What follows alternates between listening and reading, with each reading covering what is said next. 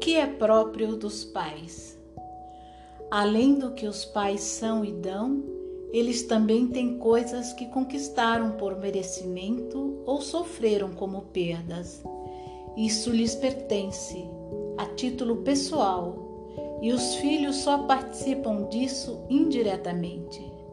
Os pais não podem nem devem dar aos filhos o que lhes pertence pessoalmente, e os filhos não podem nem devem aceitá-lo dos pais, pois nisso cada pessoa é o artífice da própria felicidade e da própria desgraça.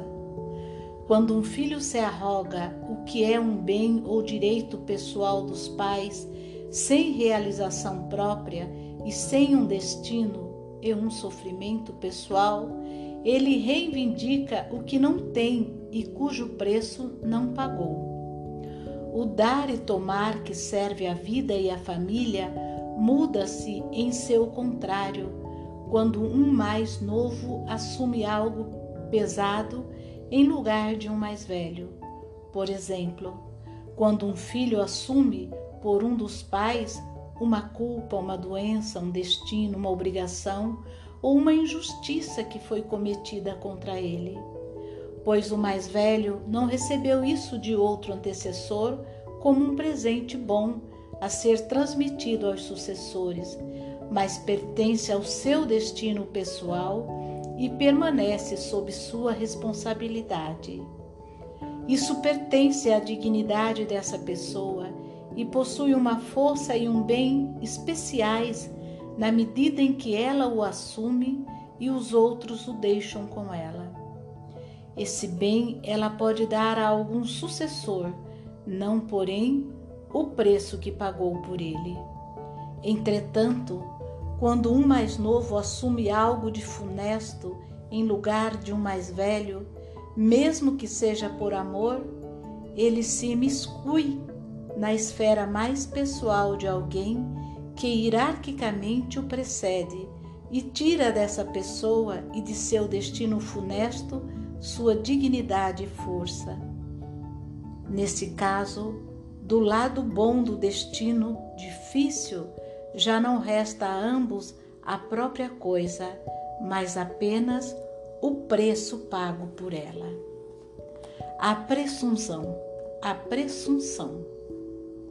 A ordem do dar e receber na família é subvertida quando um mais novo, ao invés de receber do mais velho e de honrá-lo por isso, pretende dar-lhe como se fosse igual ou mesmo superior a ele. Isso acontece, por exemplo, quando os pais querem receber dos filhos e os filhos querem dar aos pais o que estes não receberam dos próprios pais ou dos próprios parceiros. Pois então os pais querem receber como se fossem filhos e os filhos querem dar como se fossem pais. Com isso, o dar e receber, em vez de fluir de cima para baixo, tem de fluir de baixo para cima, contra a força da gravidade. Porém, essa forma de dar como um riacho que quisesse subir a montanha ao invés de descê-la não alcança sua meta. Há pouco tempo tive num grupo uma mulher que tinha o pai cego e a mãe surda. O casal se completava bem, mas a filha achava que precisava cuidar deles. Então fiz a constelação da família como costumo fazer quando quero trazer à luz coisas ocultas. Durante a constelação, a filha comportou-se como se fosse ela a grande e os pais os pequenos.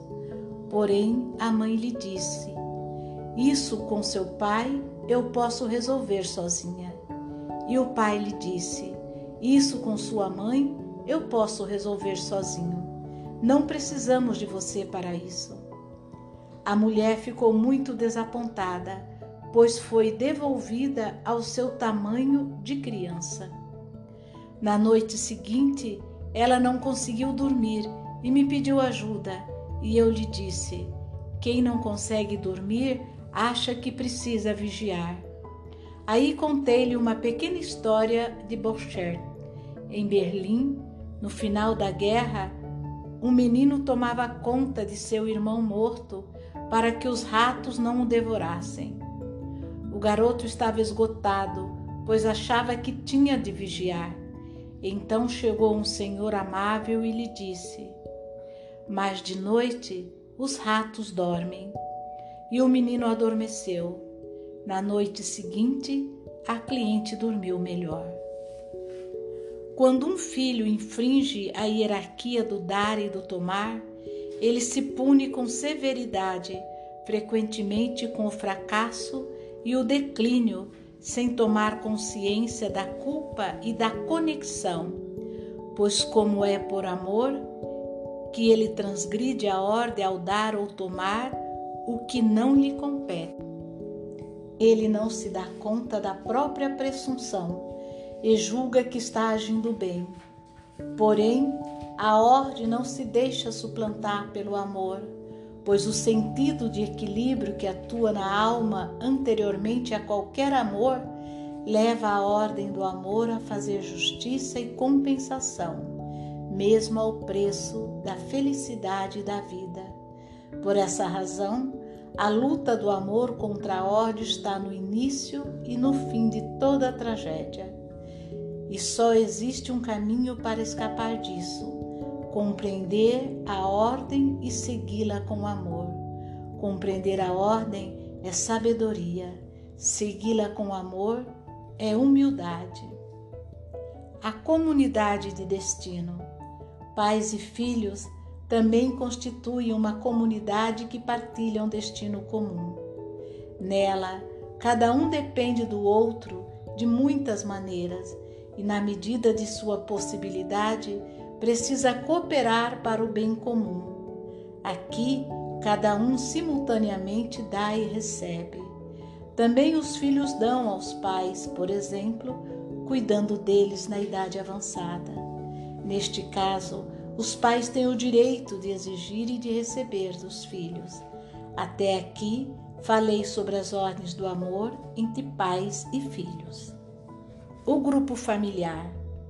A segunda relação importante para nós nasce simultaneamente com nossa relação com os nossos pais, pois não pertencemos apenas aos nossos pais, pertencemos também ao nosso grupo familiar.